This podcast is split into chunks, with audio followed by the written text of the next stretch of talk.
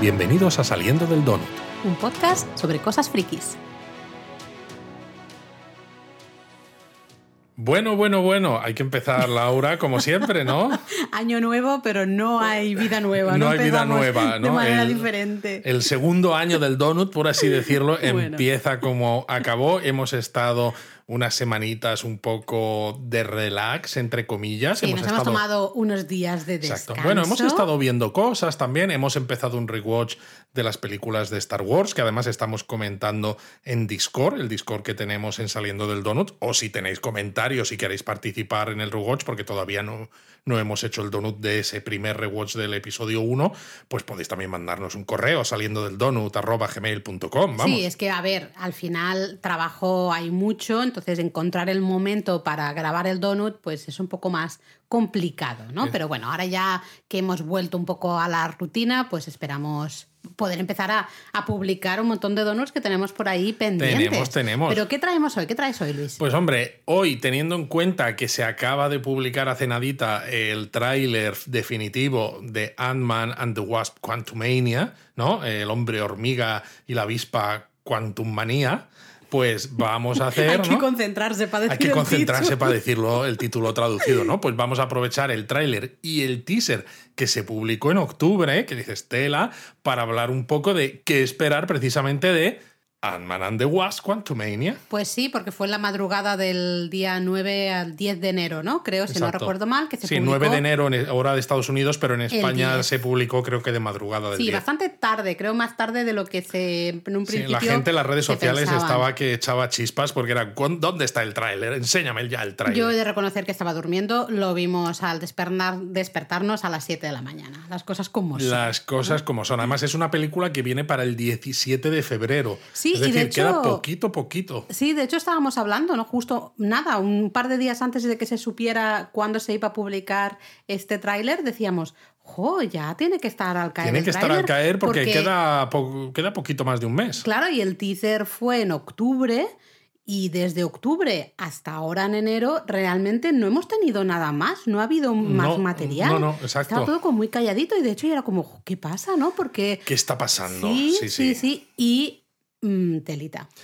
Telita, telita. De hecho, bueno, por lo que se ha visto, ¿no? Que evidentemente ahora comentaremos en más detalle, la peli tiene una pinta espectacular, aunque solo hemos visto muy poquitas escenas y claro, sin contexto ni nada.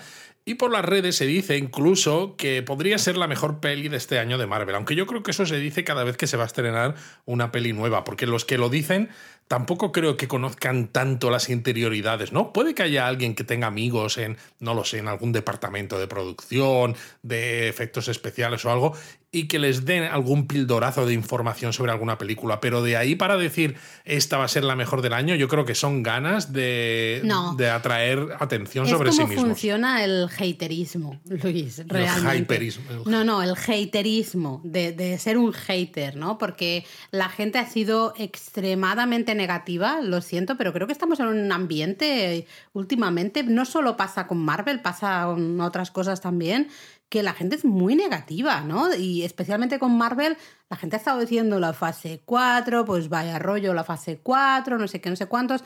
Eh, ha habido, joder, muy, muy cansino todo. Y como ya se ha acabado la fase 4, yo creo que es un poco ahora es, venga, ¿no? La nueva gran peli, ahora sí que se viene lo bueno, porque ¿tú la fase crees- 4 ha sido una mierda.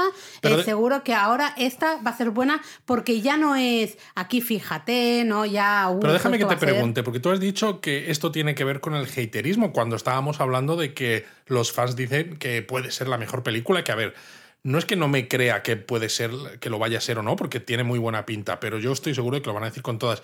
Pero tú crees que algunos lo están diciendo para luego, en cuanto no cumpla mínimamente las expectativas, tirarla por tierra? No, yo creo que lo están diciendo solo y exclusivamente por el villano que tiene esta película. Mm, Vale. Porque como el villano que tiene esta película se, ha- se presenta un poco como el, uno de los grandes villanos. de- Avengers Level Threat. Sí, ¿no? Y es un poco el gran villano eh, que va a poner un poco en peligro el, bueno, el universo Marvel, El ¿no? multiverso Marvel. Exactamente. En las otras películas que hemos tenido ah, había eh, muchas ganas de ver qué pasaba, ¿no? Qué sucedía, especialmente porque era ver cómo estaban todos esos personajes después, especialmente de Endgame. Bueno, es Pero curioso. no es- había ese villano No, ya eso es conocido verdad. que supieras que eh, va a tener una, una mm, progresión ¿no? dentro de, de las historias, no solo de esta película en concreto, sino que va a ser un villano que va a aparecer más, sabemos Sí. que va a aparecer más. Sí, es curioso esto, ¿no? Porque de todas maneras apareció, por ejemplo, al final, aunque de otra manera, en la serie de Loki.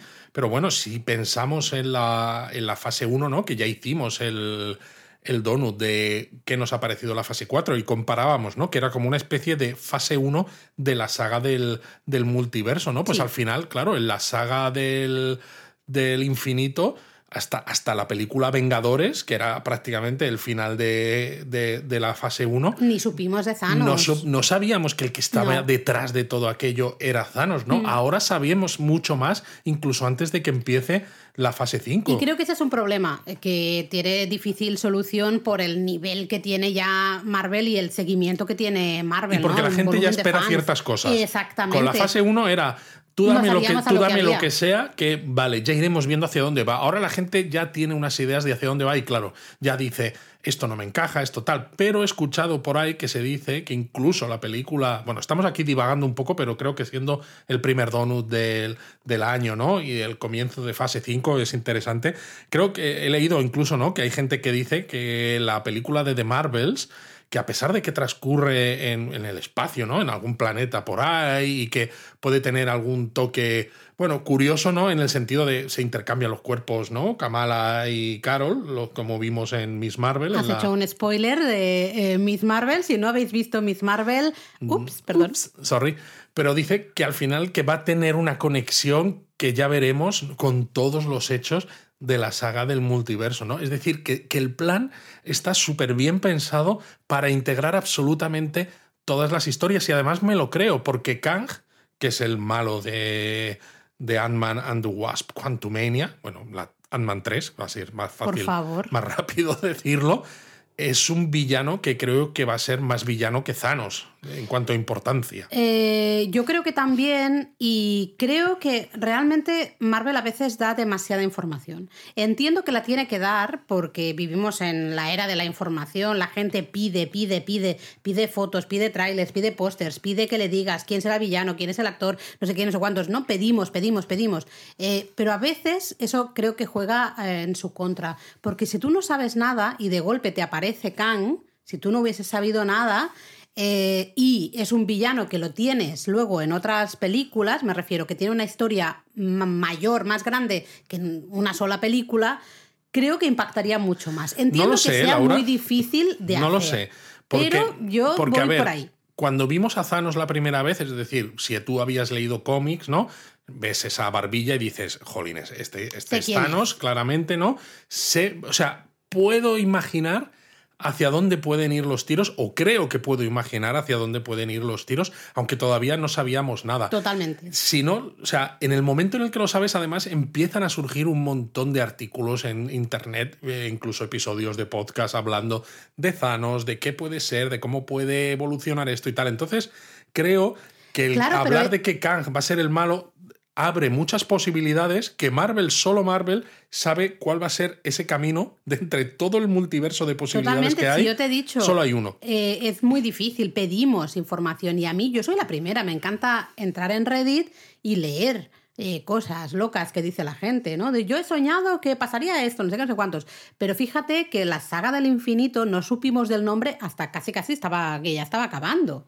Ahí Sí, es sí. cuando se le puso el nombre, ¿no? La saga del infinito. En cambio, ahora ya tenemos nombre a esta nueva saga. Bueno, ese es el problema de que ya ha habido una saga, ¿no? Entonces los fans esperan Claro, que es Marvel que haga las cosas de una manera similar. Pues es a lo que voy. Eh, estamos, exigimos muchísima información. Entiendo que Marvel tiene que dar parte, ¿no? Tiene que dar ciertas cosillas, porque si no, eh, claro, también mm, no puedes gestionar, ¿no? Eh, la situación en la que te encuentras. Pero a la vez creo que eso va en contra de ciertos proyectos y por eso creo que la, un poco la opinión ah, de no mucha gente, no creo que sea mucha, pero bueno, una parte importante. Pero al menos a veces ruidosos. Sí, exacto. Los que más ruido hacen, sin duda, pues han sido muy haters de la fase 4 y yo realmente creo que es porque la han visto como una- una... fase que, que ellos es, vale, mm, me da igual, eh, ponme Kang. Pero es lo que a Kang". decíamos, la gente quería en la fase 1, o sea, se han olvidado de la fase 1 y la Totalmente. gente quería con la fase 4 una fase 1, 2 y 3, todo, todo, Sí, todo en una fase. sí, sí. Y hay que tener en cuenta que precisamente porque ya sabemos lo que ha habido, tenemos un conocimiento que Marvel sabe que no nos puede ofrecer lo mismo porque sabemos más. Entonces tiene que hacer algo más grande. ¿Cómo se justifica más grande? Pues con una fase 4 que ha tenido muchos más proyectos que la fase 1. Muchos más personajes. Muchos más personajes, exacto. Va a tocar muchos más palillos y con un villano que creo sinceramente que aunque es verdad que Thanos con sus gemas del infinito pudo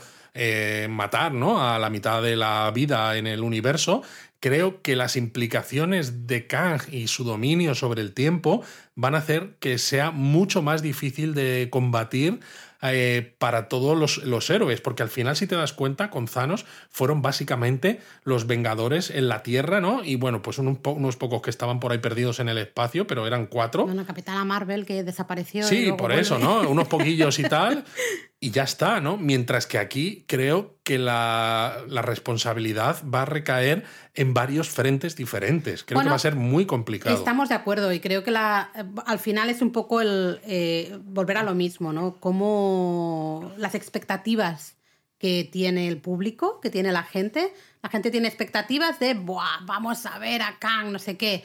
Claro, hay varias pelis en ¡Kang! esa... Sí, bueno, esto es otra cosa, pero No, eso es Star Trek, es otro fase Kang. 4 Sin G. no aparece y la gente es como, bueno, bueno, vale, muy bien, que pase ya la fase 4, que, que se venga, venga, que se venga Kang, ¿no? Y es un poco eso. Yo creo que la fase 4 se va a esto que se dice, ¿no? Que a mí no me Va a gusta mejorar mucho. con el tiempo. Pero se va a poner en valor Sí. un poco cuando terminemos de ver, incluso ya en la fase 5. No, no, no creo que haga falta ni llegar a la fase 6 para que empecemos a ver a la fase 4 con otros ojos cuando veamos que muchas de las cosas que se han contado allí, que bueno, lo decíamos incluso en el Donut, ¿no?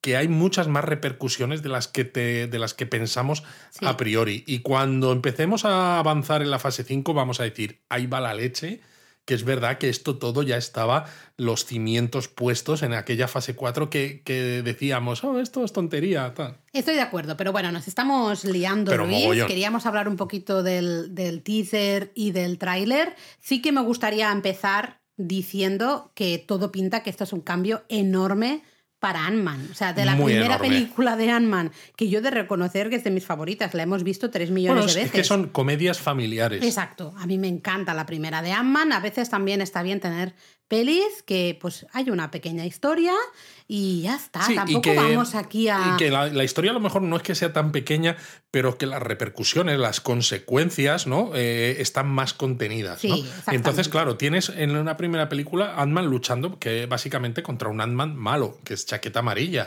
¿no?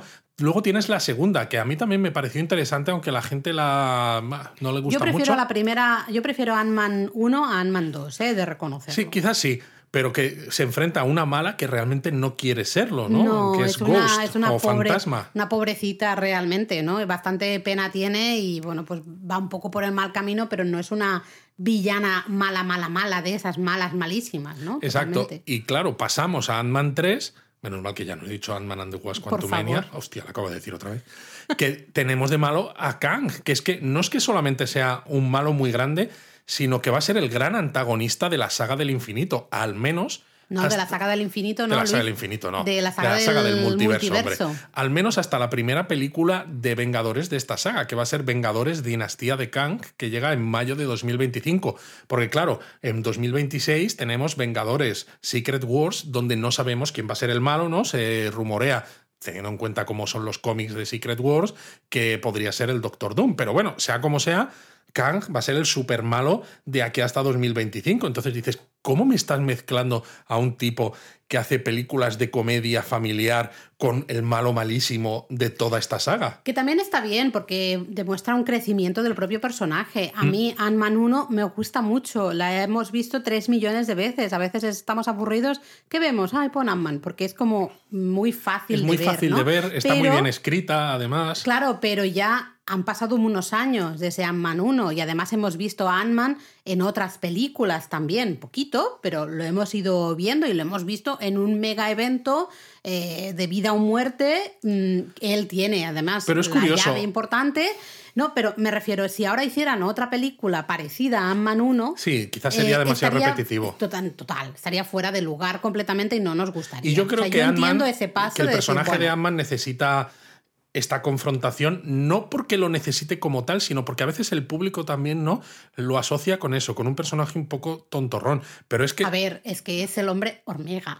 ¿Tenemos hormigas ahora?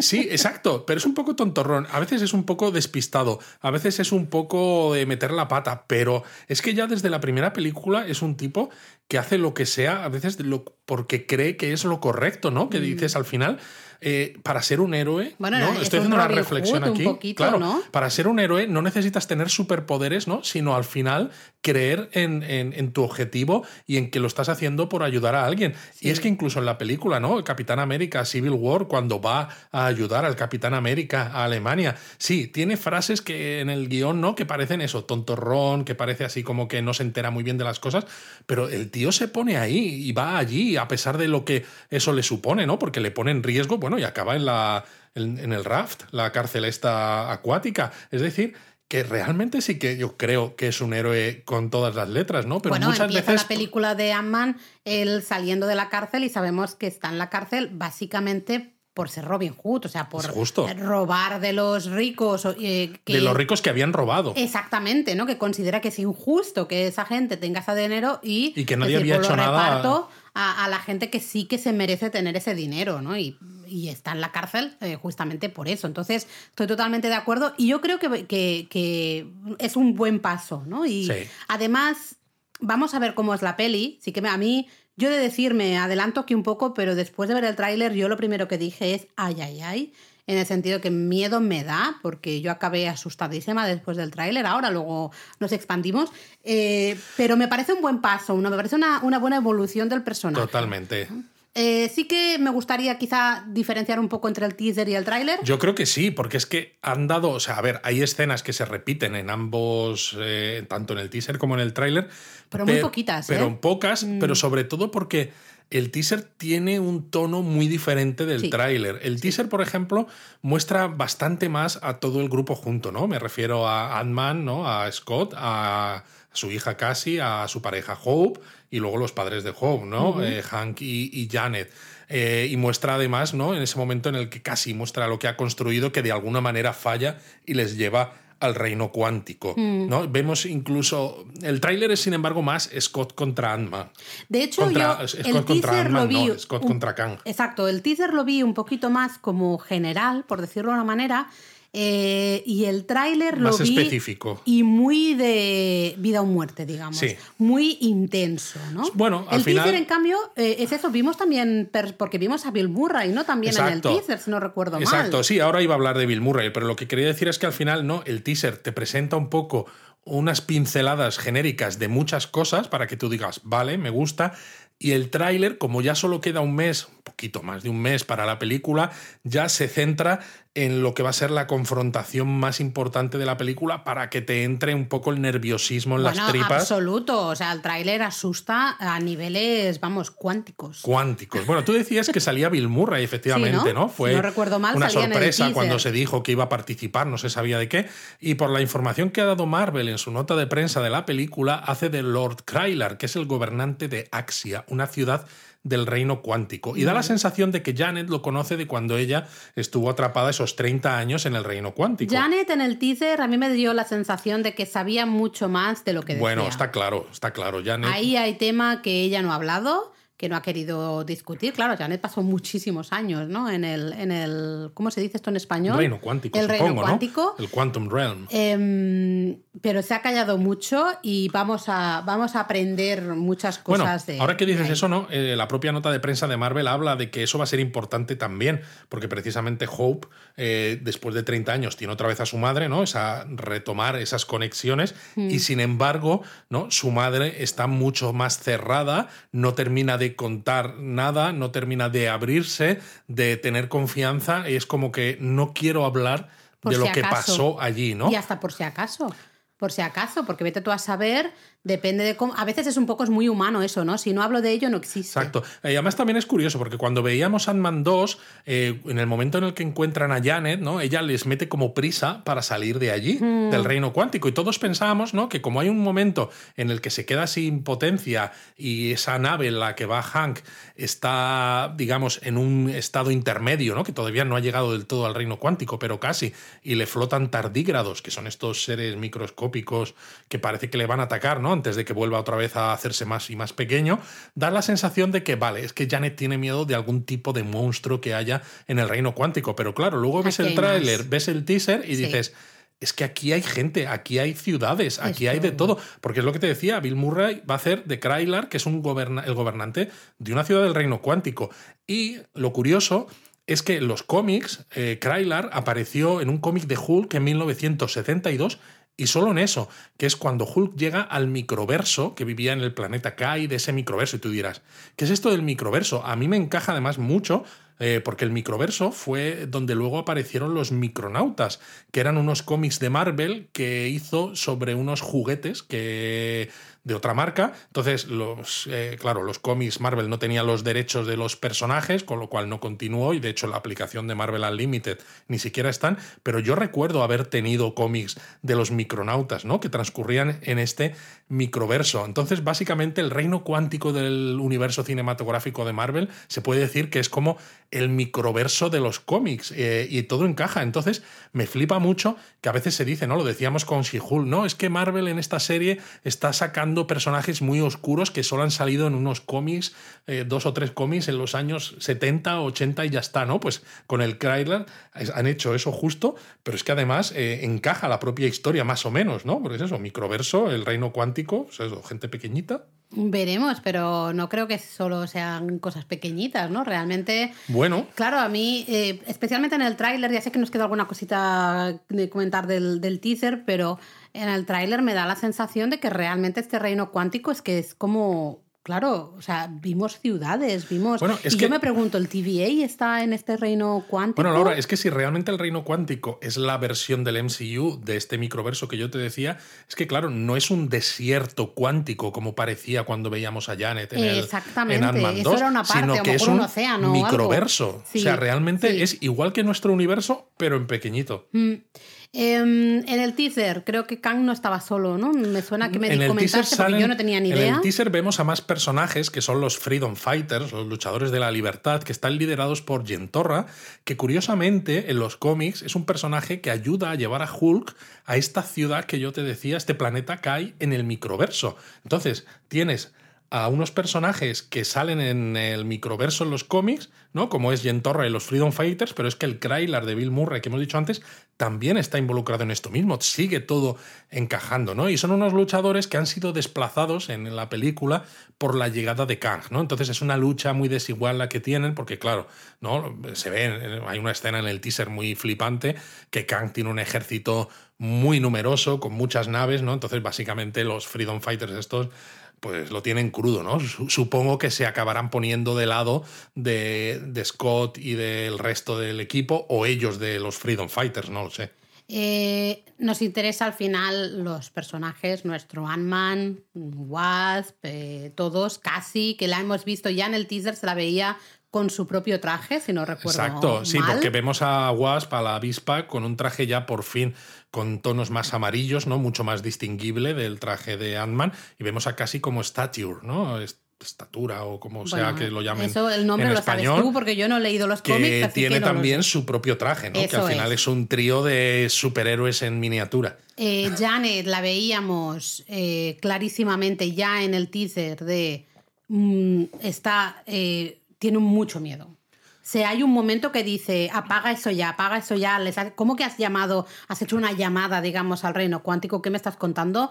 Y vemos terror absoluto, con lo cual realmente eh, dices, Buah, aquí hay muchísimo que vamos a, a descubrir, ¿no? Mucho de lo que Janet no ha contado, ni siquiera le- les ha contado. ¿Y no te sorprende que prácticamente Hank casi no sale en el teaser ni en el tráiler? sí. Sale en algunas escenas, Pero no habla. pero no habla, no sale ninguna frase, con lo cual me da la sensación de que la interacción que él va a tener con Janet en el momento en el que se dé cuenta de todo lo que Janet sabe y esto, no sé, quizá puede, puede ser intenso. Mm, y luego el teaser sí que acababa con Kang, ya sí aparecía Kang. Sí, pero no se le muestra demasiado, ¿no? Se No le se le muestra como primero lo- las piernas y en sombras Pero y con ya la daba voz. miedete, o sea, era como el, uh, se viene, ¿no? Un poquito el, el se viene Bueno, y va a haber aquí Es historia. que simplemente en el teaser eh, la dicción de Jonathan Majors Exacto. como Kang me parece fantástica. Además, lo han dicho también Marvel en su nota de prensa, ¿no? Que claro, Kang es una persona que ve el pasado, el presente y el futuro a la vez. O sea, ve todo el tiempo al mismo tiempo. A ver, muy bien no tiene que estar este señor Sí, si pero- ve tantas claro, cosas a la Pero vez. precisamente porque lo ve todo a la vez, no malgasta. Nunca te ríes de mis chistes, Luis, de verdad. Yo abandono, ya mm, no sé qué más hacer. abandono. Venga, me río. No, ahora ya está, ya ha Ya pasado está, ya el ha momento. pasado, ya ha pasado, ya no se puede uno reír. Pues digo eso, ¿no? Que, que- que se nota ya simplemente en el teaser que es un personaje que no malgasta palabras, que dice las cosas como las tiene que decir, ¿no? Como muy seguro de sí mismo, muy amenazador precisamente por esa calma que tiene. Y tan amenazador que en el tráiler yo, mm, vamos, eh, acabé asustadísima, perdida, porque el tráiler sí que es hiper intenso, muchísimo más intenso que el teaser. Si el teaser ya pintaba muy bien, yo estaba muy hypeada con Ant-Man 3, el tráiler ya es la rebomba, ¿no? Y básicamente es lo que decíamos antes, se centra casi casi en exclusiva en esa dinámica de eh, Ant-Man, Scott y Kang. Exacto. Hay, bueno, hay unas escenas al principio del Que tráiler son las mismas que en que el veíamos teaser, en el teaser en las que Mm. se ve a Scott siendo popular como vengador, ¿no? Gracias Ay, a que sí. escribe un libro. Andando por ahí. Bueno, y tiene su podcast, Luis. Tiene su podcast, pero encima ha escrito un libro, ¿no? Porque está súper orgulloso, ¿no? De su popularidad, porque claro, gracias a todo eso la gente sabe qué pasó con Thanos y cómo los Vengadores eh, resolvieron el asunto y cómo Scott fue primordial, ¿no? En esa, en esa resolución. Y creo, viendo cómo has pasado con otros trailers de películas de fase 4 de, de Marvel, que estas escenas que hemos visto ¿no? al principio del tráiler de Ant-Man 3 y que veíamos en el teaser, que básicamente van a ser la introducción de la película incluso antes del logotipo de Marvel. Totalmente de acuerdo, totalmente de acuerdo. De hecho, hay una escena también, si no recuerdo mal, de algo con un empleado, le dan una plaquita o algo en Baskin Robbins. Empleado del siglo, Ah, Laura. buah, empleado del siglo, ¿no? Haciéndose ahí una foto con el que fuera su, su jefe, en la primera, justamente de Ant-Man. Baskin Robbins always finds out. Esto es una frase que decimos muchísimo nosotros en casa siempre, Baskin Robbins. Siempre se entera. Siempre se entera, ¿no? Em, y eso, es eso, es un momentito como de relax que dices, mira, empieza bien el tráiler, ¿no? Vemos a Aman andando por ahí. Sí, le dan el- yo creo que es eso. Es, lo, lo que te hace pensar, vale, va a ser una película como las otras de Ant-Man.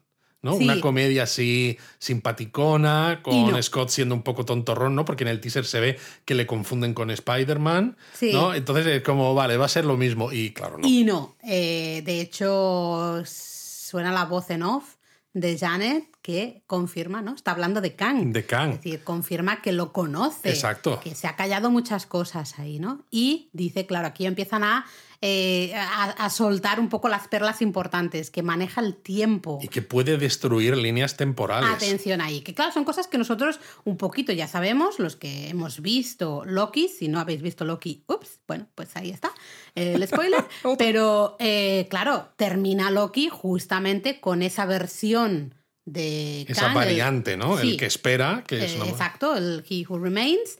Y, y ya vemos que él es un poco el que maneja el tiempo y maneja las líneas temporales, ¿no? Con lo cual a nosotros como espectadores no nos resulta nuevo, pero dices, ostras, veo en la voz de Janet el terror Mucho miedo. absoluto. Pero claro, esto a mí me genera una duda, ¿no? Porque eh, cuando tú ves el final de Loki, eh, lo que viene a decir es que el que él esté, ¿no? El que espera al final del tiempo de nuestro universo, ¿no? Y como jefe supremo, por así decirlo, de, de la TVA, ¿no? Esta autoridad de variación del tiempo, hace que nuestro universo, digamos, est- esté protegido. Muy bien, Laura. Hecho de mis minutes. Muy bien, Miss Minutes. Ay, bueno, podéis contratarme para vuestras comuniones, bautizos y bodas. Efectivamente, si sois un poco frikis.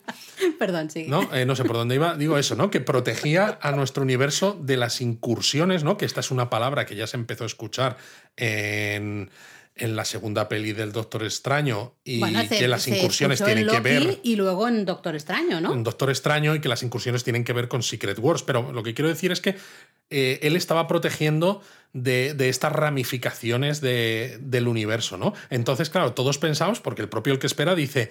eh, mis variantes son tela marinera, ¿no? Es decir, o sea, si yo os doy miedo, esperad a ver mis variantes, ¿no? Que ya nos, nos presentaba la idea de que una variante del que espera, que es Kang, es mucho más complicado de manejar que él. Pero claro, la mi duda, que es que me estoy, estoy desvariando yo también, es si esto ocurre, ¿no? Esta, no sé, esta mezcla de realidades, ¿no? Como veíamos también en No Way Home de Spider-Man, porque han matado, ¿no? Porque Loki ella mata al que espera al final de la serie de Loki. ¿Cómo es que Janet tiene ese conocimiento de Kang en el microverso este, en el reino cuántico? ¿Cómo tiene tanto miedo? Porque, claro, yo pensaba que Kang aparece en nuestro universo, aunque sea en el microverso este del reino cuántico, por la muerte del que espera. ¿Cómo puede ser que Janet ya lo conociera de antes? No tengo respuesta porque voy perdidísima Pero eh, con todo pillas esto. un poco... Sí, sí, el tema es que no sé si puede estar relacionado o no, pero podrían, o sea, podrían estar los- las dos versiones, digamos, a la vez, viviendo a la vez, y que Kang esté atrapado en este lugar, en este reino cuántico. Claro, es que no lo sé. Porque a mí la sensación, esto también es adelantarnos un poco, ¿eh? pero ahora volvemos a ello, pero la sensación que me da viendo el tráiler es que Kang está necesita salir de ahí, está Pues es que, atrapado en es que no lo sé, porque por ejemplo, si pensamos que este reino cuántico ¿no? es un universo como cualquier otro, ¿no? la diferencia de. O sea, cuando existía el que espera, pues no había interacción entre los universos a no ser que alguien encontrase la manera de viajar entre ellos, ¿no? Pues con ese regulador del tamaño, ¿no? Que cuando trasteas con ello te haces subatómico, ¿no? Lo que es. pasaba en la película de Ant-Man 1. Pero si no fuera por eso, los dos universos estarían totalmente separados uno del otro. Ah, pues por ahí puede, puede ir la historia. O sea, que, claro, pero lo que quiero decir que si eso es así, y entonces Janet, en sus 30 años en el reino cuántico, ya ha conocido a Kang, ¿por qué Kang se siente atrapado y quiere salir? Si encima no, parece que. Pues quizá porque Janet ha salido y él se ha dado cuenta y ha dicho... Ya, "Eh, pero ya es el rey de todo eso. No lo sé. No lo sé. Lo que sí sabemos es que el tiempo es algo muy importante, va a ser algo muy importante en esa película. Yo he hecho aquí la imitación de Miss Minutes, que ha pasado totalmente desapercibida por el público aquí presente. Los donuteros lo, lo estarán ahora mismo agradeciendo, seguro. Por favor, pero es eso, el tiempo, Miss Minutes, que es un poco ¿no? el dibujo del tiempo, eh, va a ser algo súper importante, porque es lo que comentábamos. Kang eh, le dice, ¿no? Necesita de alguna manera a Scott o quiere que Scott haga algo y a cambio parece que le va a dar... a- o sea, hay una Bueno. relación de tú haces algo por mí y yo hago algo por ti. Bueno, o sea, sigue, sigue sin haber cosas que, claro, no entiendo. Porque puede ser que Kang ya, eh, ya sea el super líder, pero entonces no tiene sentido lo de los Freedom Fighters. Porque si Kang siempre ha estado ahí, entonces ¿por qué los Freedom Fighters están luchando contra él? ¿No? Da la sensación Y como puede ser que cuando- Kang ha llegado Exacto, al reino cuántico. Cuando muriera, ¿no? Cuando murió el, el que, ¿cómo se llama en español? El que espera. El ¿no? que espera. O... Pero entonces Janet no lo habría conocido. Ya, es verdad. Por eso te digo, entonces puede ser que Kang lleve muchos años ahí y por eso Janet lo haya conocido y que simplemente, como es un tipo que es muy bueno, podría haber ambicioso, otra versión de él ahí y en cambio al morir, digamos, el que espera, ah, llega la versión más poderosa, ¿no? De. Claro, pero de lo que yo quiero decir es que da la sensación de que Kang necesita a Scott y pensándolo, quizás por eso, porque Scott tiene las partículas PIM Yo ahí en lo el veo traje clarísimamente. y puede salir, digamos, Sí. al universo normal. Pero si resulta que la muerte del que espera al final de Loki hace que las líneas temporales, no solo de nuestro universo, sino de todos los universos, se entremezclen, ¿no? Que es un poco todo este lío, ¿no? De las incursiones y demás, que nos va a llevar hasta el final de la fase 6, ¿no? Eh, con Avengadores Secret Wars. Entonces, ¿por qué necesita la ayuda, no? Si lo más, o sea, si ya ha muerto el que espera, con lo cual es posible que el reino cuántico y el universo nuestro ya no estén tan separados de que solo se solo puedas viajar entre ellos con esas partículas PIN, ¿no? Tiene que haber otras maneras de, de acceder, precisamente porque el que espera ya no está. Está claro que necesitamos que se nos explique bastante más sobre el origen de Kang, porque Por eso tenemos digo que un poquito de información de la Sí. serie de Loki, pero del Kang como tal no tenemos nada de No, información. por eso digo que cuando hay gente, ¿no? Decía Dani, por ejemplo, en el Discord eh, del Donut, ¿no? Decía, "Ah, es que se ha dicho, algunos dicen que el tráiler lo ha contado todo. Y No, es que para nada. Tenemos una cantidad de dudas. O sea, ten- por eso a mí me gustan los trailers, porque con este tráiler, que solo han sido 2 minutos 19 segundos, creo, tenemos más dudas que fíjate lo que nos está dando para hablar, ¿no? Y, y la cantidad de preguntas que se nos están generando. Bueno, más preguntas. Eh, ¿Qué le pasa a Scott realmente? Porque le vemos, o sea, hay, hay unas imágenes, ¿no? Recuerda cuando casi era pequeñita. Claro, eh, es evidente, se nota además la tristeza que tiene Scott de haber perdido esos años, ¿no? Los años de que casi era pequeña a Sí, convertirse en adolescente, adolescente. y ahora ya en una mujer, ¿no? Un poco. De hecho, vemos Eh, incluso a casi en una escena saliendo del calabozo, ¿no? Sí, que yo creo que eso también va a ser una escena de nada del comienzo. Yo creo que va a ser incluso de antes de que, de que Scott saliera de la furgoneta. Sí, para mí es para presentar un poco al personaje. ¿no? Totalmente. Parece que es una chica independiente, eh, pues así un poco parece a su padre, quizá, ¿no? Con ganas de, de ayudar a los demás, de hacer las cosas Sí, bien. y parece por lo que dice Marvel en su nota de prensa, ¿no? Que va a estar, va a estar muy comprometida con ayudar al prójimo y esto, y que tanto Janet como Hope la van a considerar, bueno, como de la familia, ¿no? Me refiero, al final sí, porque es la hija de la pareja de, de Hope, pero vamos, que le van a tener muchísimo cariño. A mí me da miedo, mucho miedo que pueda pasar con Cassie, no creo que se la carguen. No, pero yo creo que a lo mejor a Janet o a Hank. Bueno, eso es por supuestísimo, estoy casi convencidísima.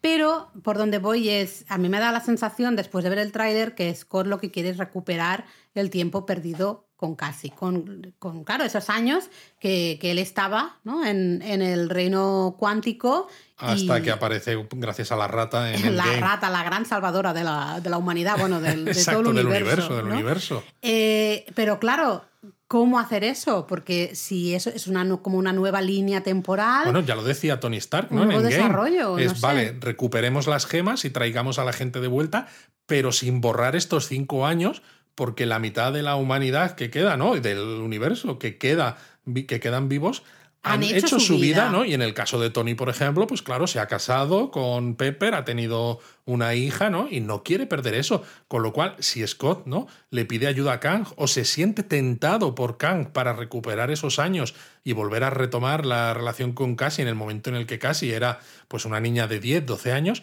¿qué va a pasar con las experiencias que él ha tenido con la Cassie adolescente, ¿no? Eh, ¿Tú crees que va a salir la actriz que hacía de Cassie de pequeña como variante de la Cassie que tenemos ahora? Porque por años, a ver, un poquito sería un poquito más jovencita. el problema es que ya tendrá unos cuantos años Claro, más. pero por eso, como variante, digamos, No, ¿tú crees? de si hubieses Oh, escogido otro camino, esta sería, no sé, no sé. estoy Esta sería tu Cassie y no esta otra. Es que a mí eh, he de confesar que siempre todas las historias que son de variantes y el tema del tiempo en general, la serie de Loki me encantó, pero hay ciertas cosas que A me mí lo de las mucho variantes me seguir. hace mucha gracia porque cuando yo era pequeño iba con mis padres al mercado en, en el barrio donde vivíamos, la tienda de variantes era donde se vendían pues los encurtidos, las Ah, muy bien. aceitunas y todo eso. Entonces, claro, yo pienso en variantes Ese era el- era el reinado de Kang. Exacto, ¿no? Con ese olorcito, ¿no? A- al vinagre y esto. Entonces, claro, pues. Bueno, a ver, eh, variantes van a ser importantes en esta película. Hay una escena que vemos a muchísimos Sandman, ¿no? Todos un Exacto. poco. Están ahí todos al mismo tiempo. Eh, yo entiendo que esos son. Yo entiendo que son variantes. Da la sensación como que en lugar de estar en diferentes líneas temporales, que están todas esas variantes en el mismo espacio, ¿no? No sé por qué, no sé si es por la muerte del que espera, no sé si porque las cosas funcionan de forma diferente en este microverso del reino cuántico o no, pero es divertido, ¿no? Porque hay una escena en el, en el tráiler que se ve como una torre de variantes de Ant-Man, ¿no? Que están intentando subir a- al Ant-Man nuestro. Que recuerda a las hormigas. Exacto, que recuerda a Ant-Man 1, ¿no? Cuando And- Scott controlaba las hormigas, ¿no? Para que le ayudaran a infiltrarse en, en Hank Industries, ¿no? En los laboratorios PIM, Sí. esto. ¿no? Sí, sí, sí. Eh, no sé, pasa que esa escena acaba mal, en principio. En principio sí, pero bueno. que no, pero ya sabemos que eso es todo falso, porque al final, luego, a lo mejor, al cabo de un segundo, Exacto. eh, mm, ya funciona la cosa. ¿no? Exacto. Entonces no sabemos, Aquí hay no un sabemos montón nada. de preguntas. no sabemos muchísimas. nada. Especialmente la gran pregunta es un poco: ¿qué necesita Kang? ¿Qué le pasa a Kang? ¿Por Exacto. qué necesita ¿Cuándo ha la llegado ayuda Kang a este Scott? reino cuántico? Exacto. ¿Está allí desde siempre? No. Si está allí desde siempre, ¿por qué ahora quiere salir? Si no está allí desde siempre, ¿de cómo bueno, lo salir, conoce Lo Janet? decimos nosotros que quiere salir, tampoco lo sabemos. No Tiene sabemos sentido, qué pide. Laura, tiene sentido que salga porque mí si sí, va a ser el gran antagonista en la saga de- del Le multiverso, necesitamos fuera. necesitamos que tenga un tamaño un poco más grande que, Sí, sí. que el subatómico. Y además tiene sentido que pida algo de justamente de Scott, de Ant-Man. Claro, porque él puede viajar entre Eso en esos es, tres ¿no? tamaños. Pero claro, realmente ah, todo esto al final son Pero claro, bueno, también a mí me, teorías. me- me hace pensar, ¿no? Es verdad que Han Pym hizo una, una gran, no sé, una gran proeza tecnológica creando las partículas PIM, ¿no? En Ant-Man 1 se dice, ¿no? Que esto es la leche, tremendo, todo el mundo las quiere y demás.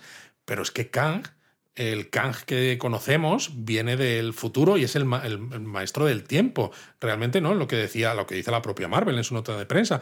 Tiene el presente, el pasado y el futuro, lo ve al mismo tiempo. Entonces, tiene una capacidad tecnológica que, que deja.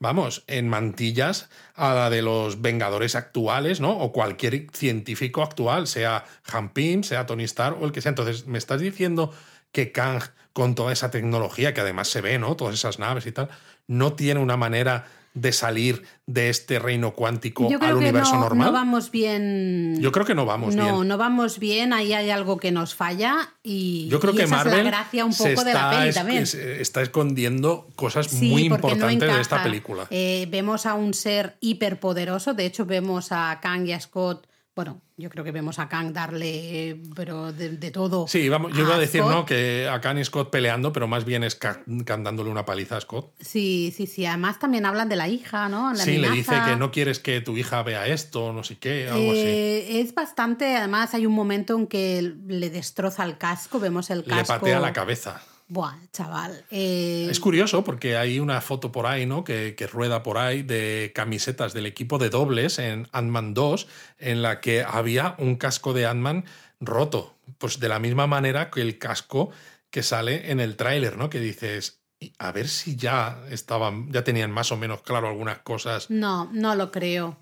Mm, no lo sé, tampoco, no lo sé. No sé, pero la escena que hay en el tráiler, desde dentro del casco, ¿no? A través del visor este de los ojos, ¿no? Con ese tono como rojo apagado, viendo cómo se acerca la pierna de Kang, a mí me parece brutal. Es que da mucho miedo. O sea, yo este tráiler da muchísimo miedo. Y cuando hay una escena, una frase que dice Scott, en plan de cuando ya ves que la cosa no va bien, y él dice, yo no tengo que ganar.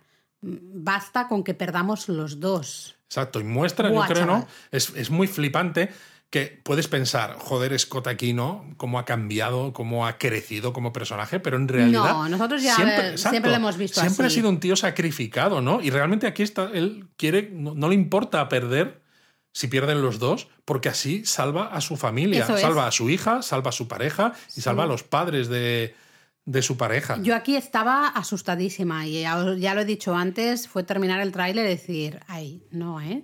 O sea, no. No creo, porque creo que es un poquito demasiado pronto para que eh, también... No, Paul Rudd Eh, no puede dejar de ser Ant-Man todavía. No, no, no, no. Paul Rudd es inmortal. Además, claro. Paul Rudd, teniendo en cuenta que, que es como el retrato de Dorian Gray, que no envejece, puede hacer de Ant-Man durante dos o tres siglos, yo creo. No sé si tanto, pero le queremos para un poquito más. Por favor, señores de Marvel, Kevin. Kevin. luego te mando un WhatsApp, hazme el favor. ¿eh? El diseño de Kang, ¿qué te ha parecido un poco el diseño? Porque aquí en el tráiler lo hemos visto un poco más. Sí, y me ha encantado, porque hemos visto que sale con un traje como en los cómics, ¿no? Pues de tonos así verdes y con la cara azul, que era una de las dudas, ¿no? Es cómo lo van a hacer, porque en los cómics, claro, Kang tiene un casco extraño y la cara es azul, pero aquí se muestra que esa cara azul es parte de una máscara muy sutil, casi como si fuera un visor holográfico que le tapa toda la cara, pero que permite ver lo que hay detrás, ¿no? Sí. Su, su cara real, ¿no? Eh, y me ha parecido que encaja maravillosamente. A mí también estuve buscando fotos para comparar un poco, estuve buscando fotos de los cómics y yo vuelvo a decir, yo creo que en esto Marvel siempre se sale, saben adaptar muy bien. Pero es que en este caso es una adaptación muy fiel y Muy sin fiel, embargo no, no, no, no, no te deja pensando, joder, qué cagada, ¿no? O No, qué cosa más un- extraña. Pero demuestra eso, que sabe hacer adaptaciones fieles eh, pero como entre comillas, para entendernos realistas. Que no veas a un tío, pues lo que hemos dicho algunas veces, con los calzoncillos fuera y, y ya está, ¿no? No, eh, dice, bueno, a ver, ¿qué es lo importante de este traje? Los calzoncillos por dentro. Sí, porque yo eso no lo entiendo. Lo de los calzoncillos por fuera no lo he entendido. Hubo una época que estaba muy de moda. ¿eh? Bueno, en bueno, ahora que está haciendo un inciso, que DC está retomando su universo con James Gunn al frente, yo leo en algunos foros de DC de gente que quieren el Batman nuevo y el Superman nuevo con los calzoncillos por fuera, que es como, ¿en serio, chicos? A ver, yo tengo ganas de, de meterme en el universo DC, en el nuevo universo DC. Yo estoy dispuesta. Pero si hay calzoncillos por fuera, Entonces no. aviso, ¿vale? Entonces, estoy súper de acuerdo. A mí el traje, el diseño, yo no tenía tanto conocimiento del personaje, de los cómics, así que me tuve que pues eso, buscar las fotos. Y creo, ostras, es que ha es hecho un malo fabuloso. un trabajo del diseño maravilloso. El actor Jonathan Majors. Majors. Eh, yo es que estoy cagadísima, de verdad. Me ya sé que hablo fatal, pero es que encanta, estoy aterrorizada. Me encanta. A mí me encantó ya al final de Loki. Había gente que le decía, es que me resulta un poco cansino porque tal. Estaba porque-". hecho a propósito. Hombre, claro, porque es Totalmente además- a propósito. No, y además es que es un tío que está al final del tiempo. Ha visto final de todo, todo, el está de tiempo. pasada de Ha visto todo. el- todo tiempo del universo, ¿no? Sí. De un lado al otro y del otro lado a uno, ¿no? Pues claro, se lo conoce todo. Y aquí, sin embargo, es que es- da, da una, una imagen totalmente diferente. Y es el mismo actor que veíamos en Loki. Totalmente. Y es totalmente diferente. Yo creo que puede ser un malo incluso mejor que Thanos.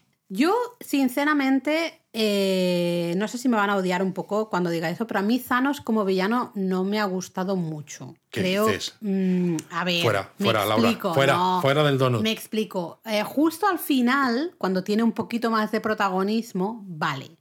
Pero eh, en otras películas, claro, salía muy poquito, ¿no? Siempre en las escenas extras, tal y cual, Bueno, no sé pero qué. marcaba un poco el camino a seguir y marcaba un poco cuál era la amenaza de fondo, porque tú veías una película y veías que los héroes luchaban contra una cosa, contra otra, ¿no? Que los villanos eran unos y otros, pero al final la amenaza de verdad no eran ellos, sino que estaba Thanos detrás. De Thanos me gustaba mucho y me sigue gustando mucho, y de estas cosas que también Marvel creo que hace muy bien, eh, que es un villano que tú puedes entender su razonamiento. Estás, no estás de acuerdo con él en absoluto y dices, pero ¿qué carajo te pasa? Exacto, es un- pero es un al menos es lógico. entre brutal. com- pero es lógico. Pero entre sí, comillas. lo, lo puedes entender en, En su, su- en locura. su locura Pero es digo, lógico. a mí me pareció un villano fantástico, primero, porque es eso, cuando tú creías que habías visto una película de un héroe contra un villano, te decían al final, en realidad, todo esto que has visto ha estado orquestado por alguien Sí, detrás. ya, sí, sí, no necesitabas has haber ya, visto a Thanos para que te gustase, porque ya decías, tela. Y claro, me gustó mucho que tuvo dos películas. ¿no? Eh, que creo que es una de las ventajas con respecto a ciertos malos que solo duran una película. ¿no? Te lo presentan y muere al final. Eh, el hecho de que Thanos estuviera tan presente en Infinity War y en Endgame significa que pudimos verle mucho más Exacto. y pudimos quizás empatizar mucho más con él y que nos llegase mucho más. Es que es en el único momento donde realmente le conoces un poco, sinceramente, porque hasta Infinity War hemos visto muy poco a Thanos. Pero bueno, nos, nos liamos. Pero por eso digo que Yo creo, que, puede aquí ser Vamos a aprender mucho más, vamos a conocer mucho más a Kang y vamos a le vamos a tener, eh, vete tú a saber si en la segunda temporada de Loki, no sé si va a aparecer o no. Exacto, se- los rumores dicen que podría sí. ser que sí. Mm, Tendría sentido. Por eso digo que puede ser mejor malo, ¿no? Aparte de porque controla el tiempo, también porque tenemos una fase 4 que hemos tenido muchísimos personajes, con la gente diciendo cómo se va a unir todo esto, ¿no? Pero ya decíamos al principio que parece ser que se va a unir todo y que, claro, vamos a necesitar a muchos más héroes para combatir a Kang. Eso significa que va a ser un malo más potente. El hecho de que haya salido en, al final de Loki 1, el hecho de que pueda salir en Loki 2, ¿no? que se rumorea, que salga como villano principal en Ant-Man 3, que luego tenga la peli de Vengadores eh, Dinastía de Kang, ¿no? que el propio tráiler te dice... eh, Bienvenidos a la dinastía, o, esta- o sea, este es el comienzo el- de la dinastía. Exacto, bienvenidos al comienzo de una dinastía, ¿no? Que dices, vale, ya me estás Hace llevando. a ese título, Me estás llevando hacia allá. Entonces va a tener muchísima presencia y eso nos va a ayudar, creo, a que nos acojone mucho más. Vale, y a ver, para los que no hemos leído cómics, Luis, mm, yo llego a que el tío que salía al final de Loki y Kang son dos variantes, ¿no? Sí, tal como funciona, está funcionando esta saga, sí, en teoría son dos variantes. ¿Hay más variantes? ¿Podemos esperar más variantes? Bueno, pues un montón, porque en los cómics eh, realmente ha habido muchos personajes que en realidad son Kang, ¿no? Aunque a veces no tengan ese nombre. Porque, por ejemplo, Kang comienza siendo Nathaniel Richards, que, es un descendiente lejano de Reed Richards, Mr. Fantástico, de los Cuatro Fantásticos, pero del siglo 30, que está aburrido porque en su sociedad no es todo perfecto y no se mueve nada, y encuentra unos planos que le permiten construir una máquina del tiempo. Y con esa máquina del tiempo viaja al antiguo Egipto, donde toma la personalidad de Ramatut, un faraón. ¿no? Entonces ya tenemos aquí a dos, dos, como podrían ser dos variantes. Madre eh, mía, esto, Nathaniel Richards y Ramatut. ¿Alguna vez ha colaborado con Moon Knight? Porque ya me da pues algo, ¿eh? Creo que no, porque Ramatut sale en los cómics estos de Cuatro Fantásticos, pero de hace ya unos cuantos años. Pero luego también ha sido Iron Lad, un chaval joven, ¿no? Con una armadura pues como parecida a la de Iron Man, pero luego también ha sido el Centurión Escarlata y sobre todo al final ha sido Inmortus, que está al final de los tiempos que ya no tiene ganas de conquistar, porque Kang, el sobrenombre que tiene en los cómics es Kang el Conquistador, y este Immortus es el señor del limbo y es fiel a los guardianes del tiempo. Y entonces puede que tenga que ver este, esta variante Immortus con la resolución de la dinastía de Kang, porque además, acuérdate, el limbo, ¿no? En la serie de Loki, ¿no? Veíamos como una especie de limbo. Pero es lo que te iba a decir, el que, eh, el que espera, ¿no, ¿no sería este Immortus? Pues eh, o no estaría, no, estaría como un poco diseñado a imagen de ese mm, Immortus. Pues no lo sé, porque se lo han cargado en Loki 1, entonces. ya, bueno. Pero me refiero que es que puedes mostrar un montón. Y, de hecho, lo que se espera de la película de Vengadores Dinastía de Kang es que precisamente salgan muchas variantes de Kang al mismo tiempo. Es decir, que no solo tengamos al Kang como lo vemos en Ant-Man 3, en lo que hemos visto en el teaser y en el tráiler, sino que veamos muchas otras de sus eh, personificaciones quizás, aunque entiendo que si va a ser una amenaza tan grande, todas ellas estén trabajando juntas para pues, conquistar el multiverso o algo así, digo yo. Eh, veremos, yo solo sé que a mí este Kang me ha dado muchísimo miedo. Eh, se ve, hay un momento, ¿no? Pierde los nervios. Una, creo que una de las últimas escenas hasta suelta rayos. Por los brazos, sí, gritando, ¿no? A mí es que estaba ya en plan de no sé qué estoy viendo y estoy aterrorizada. Pero a mí eso me flipa todavía más por eso, porque lo que decíamos, ¿no? La propia Marvel lo confirma, que es un tío que con esa visión que tiene es calmado, no malgasta palabras, dice lo que tiene que decir, eh, tiene una adicción, ¿no? Calmada, pausada, y, que, y eso da mucho miedo. Y precisamente verle en el tráiler perdiendo los nervios, dices, madre mía, ¿a qué punto habrá llegado, no? Para, para estar así, tela. Oye, y bueno, nada más estrenarse el tráiler, te metías en Twitter y había en tendencia una palabra que yo desconocía en absoluto, eh, totalmente, que era Modoc. Exacto. ¿Qué o quién es Modoc? Bueno, modo que en los cómics es un acrónimo que significa organismo móvil o mecanizado diseñado solo para matar. Ah, muy bien. Pues muy y ha estado, ha estado involucrado en los cómics con AIM, ¿no? Con Advanced Idea Mechanics, que tú a lo mejor no te acuerdas, pero en las películas del universo cinematográfico de Marvel lo introducen esta compañía en Iron Man 3. Me suena, sí porque que me es la compañía que crea eh, Killian, ¿no? El que conoce a Iron Man en el ascensor aquel y en la fiesta aquella en el pasado, que luego es el malo, ¿no? El...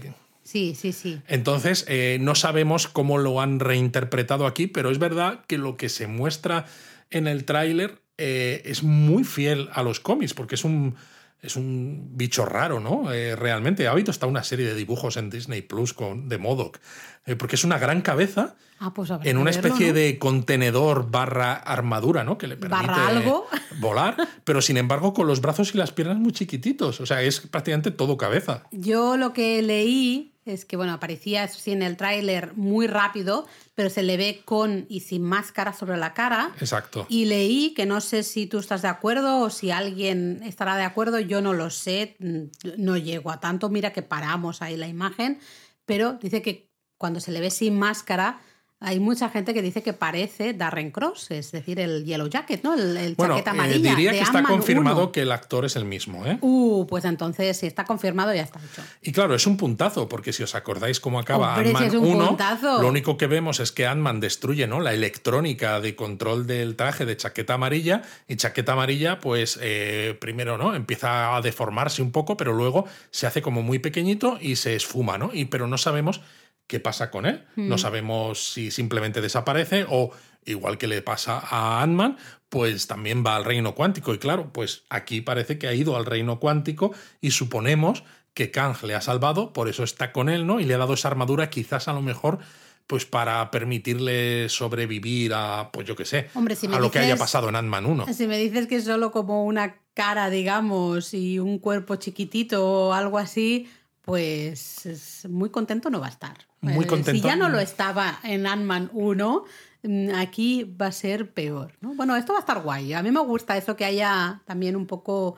eh, Sí, pero eh, que se enlace a cosas de Ant-Man. Pero 1, ¿no? fíjate, fíjate lo que te digo, creo que va a tener poca importancia. Totalmente. Porque si tú te acuerdas del teaser y el tráiler de Doctor Strange 2, ¿no? Con el tema de los Illuminati, la voz de Patrick Stewart, ¿no? La gente flipaba mucho, eh, por motivos evidentes, pero luego realmente los Illuminati y el propio Profesor X tenían poco tiempo en pantalla y realmente no eran importantes No. para la historia, ¿no? Entonces, el hecho de que Marvel haya mostrado a Modoc sin una máscara, ¿no? Y que se le vea y que la gente esté hablando de que es Yellow Jacket, me da la sensación de que es porque a Marvel no le importa que se hable de esto, porque, Porque no va a va a ser tan más. importante en el desarrollo de la trama. Mm, mm.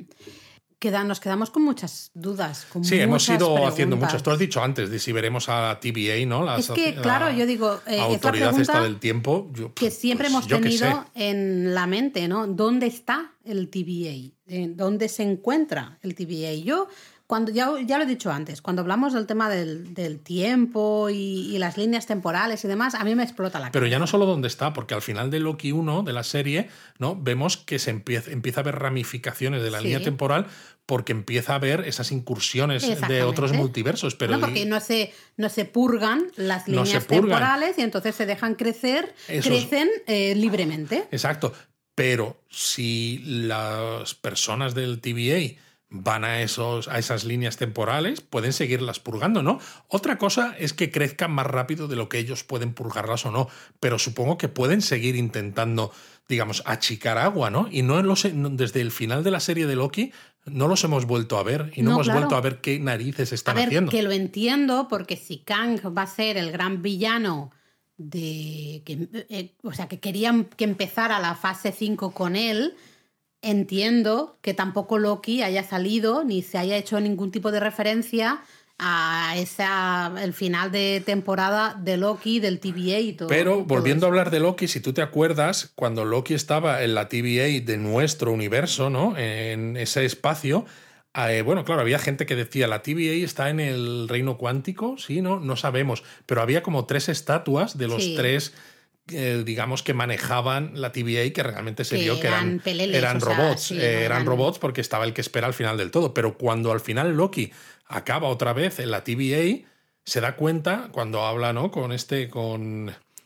eh, no me sale ahora el nombre. Sí, eh, sí, a mí tampoco. no, sí. pero con el otro personaje importante se da cuenta de que no lo conoce porque ha ido a otro universo diferente y entonces nos muestran una imagen de la estatua que hay en esa TVA y es Kang. Y si tú te fijas en esa imagen, Luis, te, te está saliendo hoy, ¿eh? estoy saliendo. Spoiler de Loki. Ups. ups, pero es que digo que es importante porque creo recordar que esa estatua de Kang que aparece en la TVA es del Kang que vemos en el tráiler por la por el tipo de, de traje Sí. que lleva. A mí ya me pareció, y creo que ahí estábamos todos de acuerdo, que evidentemente, claro, el, el que espera ya dice al final de Loki, dice, te vas a arrepentir, la, varian- la variante que viene mm, Más- va a ser mucho peor que yo. Claro, lo que Y- quiero y decir entonces aquí- todos estábamos bastante convencidos de que esas estatuas que tú dices, ¿no? A las que haces mención, no eran, no son estatuas del. es- son estatuas de la variante chunga. ¿no? Es justo, decir, entendemos que de Kang. que a mí me, esto me genera una doble pregunta de nuevo. Una de dos. Puede ser que sea de- del mismo camp porque la TVA realmente esté en el reino cuántico, ¿no? Porque acordémonos, el reino cuántico, ¿no? Scott eh, al final dice, oyes, podemos hacer un robo temporal, el time heist en el game, porque desde el reino cuántico puedes saltar a cualquier momento del tiempo diferente, aunque eso sí, dentro del mismo universo. Entonces puede ser que la TVA resida en ese reino cuántico precisamente para que sus soldados puedan saltar a cualquier lado a purgar esas otras realidades. Y entonces todo encajaría. Pero entonces encajaría que veamos la TVA en esta película. O puede ser que esa TVA esté en el universo del cual es originario Kang y que por lo que sea, por esa muerte del que espera, Kang haya acabado en el reino cuántico y lo que quiera es la ayuda de Scott para salir del reino cuántico y volver a su realidad. No lo sé. A mí lo que me cuesta también un poco entender es el propio reino cuántico, ¿no? Porque tú antes has dicho, claro, ahí pues todo es, todo es pequeñito, ¿no? Realmente. Em, ¿Hasta cuándo? ¿Hasta dónde? Eh, puede hacerse ir haciéndose pequeñito hasta el infinito. Claro, no sabemos, ¿no? Lo que hemos, lo que nos enseñan del reino cuántico en las películas es el nivel más bajo que hay o todavía podemos seguir bajando. Exacto. Pues no lo sabemos, ¿no? No, no tenemos ni idea. Y claro, es que en Ant-Man and the Wasp, Ant-Man 2, Janet parecía, ¿no? Lo hemos mencionado antes, una especie de desierto cuántico donde ella estaba. parecía un océano. Sí, no lo sé, pero parecía que estaba sola, ¿no? y ella decía que había, mm. bueno, pues había cosas complicadas, eh, cosas amenazantes, pero daba la sensación que podían ser eso, bichos y poco más, pero no se veía gente, no se veían ciudades, no se veían construcciones ni nada. Entonces Y aquí se ven. Y aquí se ven. Entonces es, que, claro, no sabemos dónde estamos. A mí me explotó bastante la cabeza, también te lo tengo que decir, cuando, cuando vi esas imágenes, porque dices, madre mía, o sea eh, lo que no sabemos. Bueno, es que el reino cuántico. hasta ahora había sido un poco un McGuffin, ¿no? Para hacer avanzar la historia, básicamente, y poco más, ¿no? Porque era la justificación, por ejemplo, en Ant-Man 1, para el final finalísimo, para situar la acción de Ant-Man 2, ¿no? De ir a buscar a Janet. Eh, luego era la excusa también para devolver el estado del universo, ¿no? A diferente, ¿no? Después de que Thanos haga el chasquido, porque es que con el reino cuántico podemos recuperar otra vez las joyas del mm. infinito, pero entran y les ves que salen, pero no se ve nada de lo que hay dentro del reino cuántico. Entonces, por primera vez, el reino cuántico va a ser protagonista. Mm. Entonces, claro, no tenemos ni idea de cómo lo han contado, de cómo lo quieren, no sé. Pero va, a ser eso, va a ser un, un microverso. Lo que pasa es que queremos que nos cuenten un poco, al menos yo quiero que me cuenten un poco, pues eso, qué es este reino cuántico, esas estructuras, la gente que está ahí. Eh, ¿Han llegado ahí? ¿Siempre han estado ahí? bueno, si es otro universo, pues igual eso se ha desarrollado y también tiene varios miles de millones de años como el nuestro. De Loki sabemos que los agentes del TVA son justamente eh, gente que se, ¿no? se purgaban sus líneas y por sus capacidades, lo que fuera, se los llevaban al TVA a trabajar. Esa, gente sí que está, entre comillas, implantada de alguna manera en el TVA. no, es, natural del TVA. es que todas estas cosas de líneas temporales. yo, no lo sigo, aquí, ¿eh? aquí surge otra duda, ¿no? Y es: ¿es nuestro universo el universo principal y entonces pueden surgir en función de lo que hagas líneas alternativas que si no se purgan dan, dan, lugar a otro universo y entonces tenemos un multiverso o el multiverso ya existe de antes y por ejemplo no pues igual que nuestro universo no eh, surgió después del Big Bang pues el microverso que hay en el reino cuántico ha surgido también después de un microbang ¿Cómo enlazamos el, el reino cuántico? si es que se puede enlazar, no lo sé. Estoy aquí pensando y hablando sin pensar casi, ¿eh? pero con América Chávez y con los poderes que tiene América Chávez, porque América Chávez tiene Ella salta entre multiversos también, que salta ¿no? entre universos. Entre universos. Es la, ¿no? Tiene su poder, es un poco si es que al final está unido todo. Entonces parece que no. Claro, pero a mí me explota la cabeza porque yo, me pierdo. Y claro, encima si es un guiño a los micronautas, como yo decía, que puede ser, ¿no? Porque es eso, el microverso donde vivían los micronautas ya lo había creado Marvel de antes, aunque luego lo reusó para esto, para estos cómics. De hecho, Hulk llegó a ser eso, eh, subatómico, ¿no? En ese cómic del año 1972. Pero es que en estos cómics de los micronautas salía la fuerza Enigma, que era una especie de. como si fuera casi la fuerza de Star Wars, ¿no? Una, o la fuerza Fénix que hay en, ¿no? en X-Men, en el universo nuestro, ¿no? Entonces no sé si va a salir una fuerza enigma, ¿no? Yo recuerdo haber leído los cómics como cosas, ¿no? el ¿eh? comandante Arcturus Ran acababa siendo el recipiente de esta fuerza y todo eso, porque me acuerdo perfectamente de eso, de, de ellos. Entonces, es que nos pueden contar tantas cosas tan diferentes que realmente lo que hemos visto en el teaser y en el tráiler no, fíjate, llevamos, ¿cuánto llevamos, Laura? Pues llevamos más de una hora aquí hablando de cuánto en total de contenido diferente, pues habrán sido tres minutos. A mí lo que me preocupa, lo que más me preocupa, me preocupa muchísimo, es que en este tráiler y en el teaser no hemos visto a alguien a quien queremos muchísimo Exacto, en esta casa. A mi tocayo. Hombre, a Luis. A Luis. ¿Pero dónde está? Luis tiene que estar para que haga. Ya sé que esta peli no va a ser tanto de comedia, pero aunque sea la escena extra, tiene que salir Luis, porque claro, si se Bueno, meten y el resto de, de los, de los ex-convictos ex-con, estos, exacto, ¿no? ¿no? que hacen la, tienen la empresa que se llama Excon. Claro, la empresa de seguridad. informáticas. Sí. Yo fíjate, me, eh, si conozco un poco a Marvel, que tampoco es que la conozca porque no tengo línea directa con Kevin, Ah, pero no, pues yo sí. Yo teniendo lo tengo en aquí cuenta, en el WhatsApp. Ah, muy bien. Sí. Teniendo en cuenta que creemos que esas escenas así un poco de comedia, jiji, jaja, Es que salen en el teaser, en el trailer, van a salir antes de las letras del logo, creo que nos vamos a meter en el microverso este del reino cuántico muy desde el principio de la película. Y si acaso, en la escena extra, precisamente para retomar un poco y que el Para sabor de boca exacto ¿no? sea tan intenso, nos van a sacar a Luis. Por favor, queremos a Luis. Yo eh, queremos a Luis y que nos cuente una historia y, Y, y escucharla en boca de otros, de con, su voz. Por favor, por favor. Con esos gestos tan No, exagerados, es que a me mí me encanta. preocupa, me preocupa. Cuando una vez superé un poco el trauma de ese Kang y el terror que había sentido eh, por Kang y el miedo que sentía por una posible muerte, destrucción terrible de Ant-Man, lo primero que me pasó por la cabeza fue ¿dónde está Luis? O sea, eso fue lo primero. O sea, Veremos, veremos. La verdad es que tenemos muchas ganas de ver esta película. Yo estoy muy hypeada. Porque es que además es el, primer- el comienzo de la fase 5, pero va a ser un comienzo ya a lo A bestia. O sea, va a sentar un montón de las bases de lo que luego va a ser la fase 5 entera, ¿no? Eh, entonces, eh, He va a tener tenido- mucho, mucho, mucho que ver. He con- tenido muchas ganas de ver todo mm, lo que ha ido sacando Marvel, porque ya lo decíamos, ¿no? En otros donuts.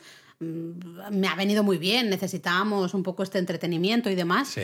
Eh, con Wakanda ya lo ya hicimos un poco la reflexión, no estaba tan hypeada porque era como, "Uf, madre mía, voy a llorar lo que no está escrito, lo voy a pasar fatal. ¿Quieres pagar por pasarlo fatal? Porque esto es como ir al psicólogo, ¿no? Pagas para llorar.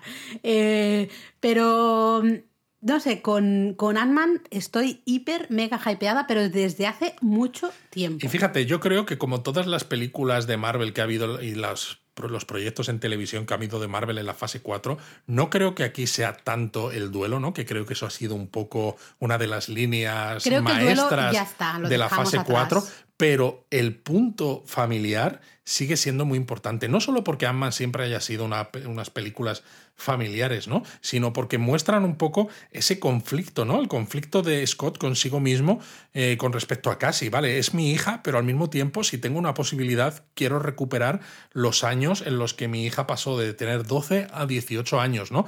El conflicto de Hope con su madre, con Janet, ¿no? Hace 30 años que no la veo, la recupero y lo que noto es que está ocultando cosas y no terminamos de acercarnos, ¿no? Entonces sigue habiendo mucho conflicto familiar que seguro que luego la película es muy intensa, seguro que hay eh, mucha batalla, mucha pelea o incluso ciertas dosis de humor que veremos cómo lo integran, ¿no? Pero bueno, en Ant-Man siempre lo ha habido. Pero es eso, la gente que se quiera quedar a ese nivel se va a poder quedar, pero como en prácticamente todas las pelis que hemos visto de Marvel, siempre hay un trasfondo más allá. Sí, sí, sí. Yo creo que va a enlazar con ese duelo que decíamos de la fase 4, porque sí que creo que hay un poquito de duelo por parte de Scott de quizá llegar a un punto de decir no puedo recuperar estos años porque mira mira dónde he llegado en la que me he metido por querer recuperar los años perdidos con Cassie no sé esto lo estoy diciendo así eh pero y creo que va a ser como un poco el punto y final, ¿no? Es decir, vale, eh, dejamos ese duelo que ha sido, yo estoy de totalmente de acuerdo contigo, hace un poco la línea argumental de la fase 4. ¿Por qué? Porque venimos de Endgame. O sea, venimos de Infinity War y Endgame.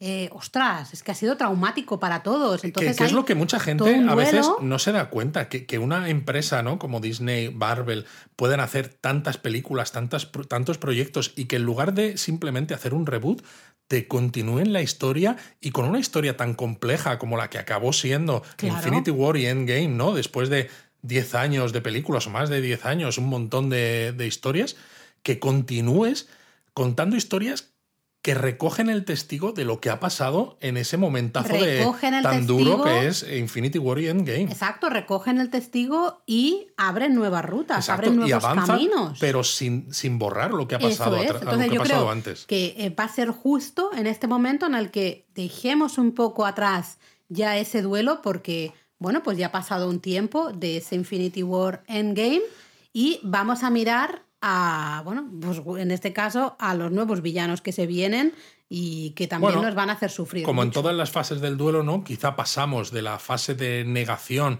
y de la fase, ¿no? Pues primeras del duelo a una fase quizás de aceptación, ¿no?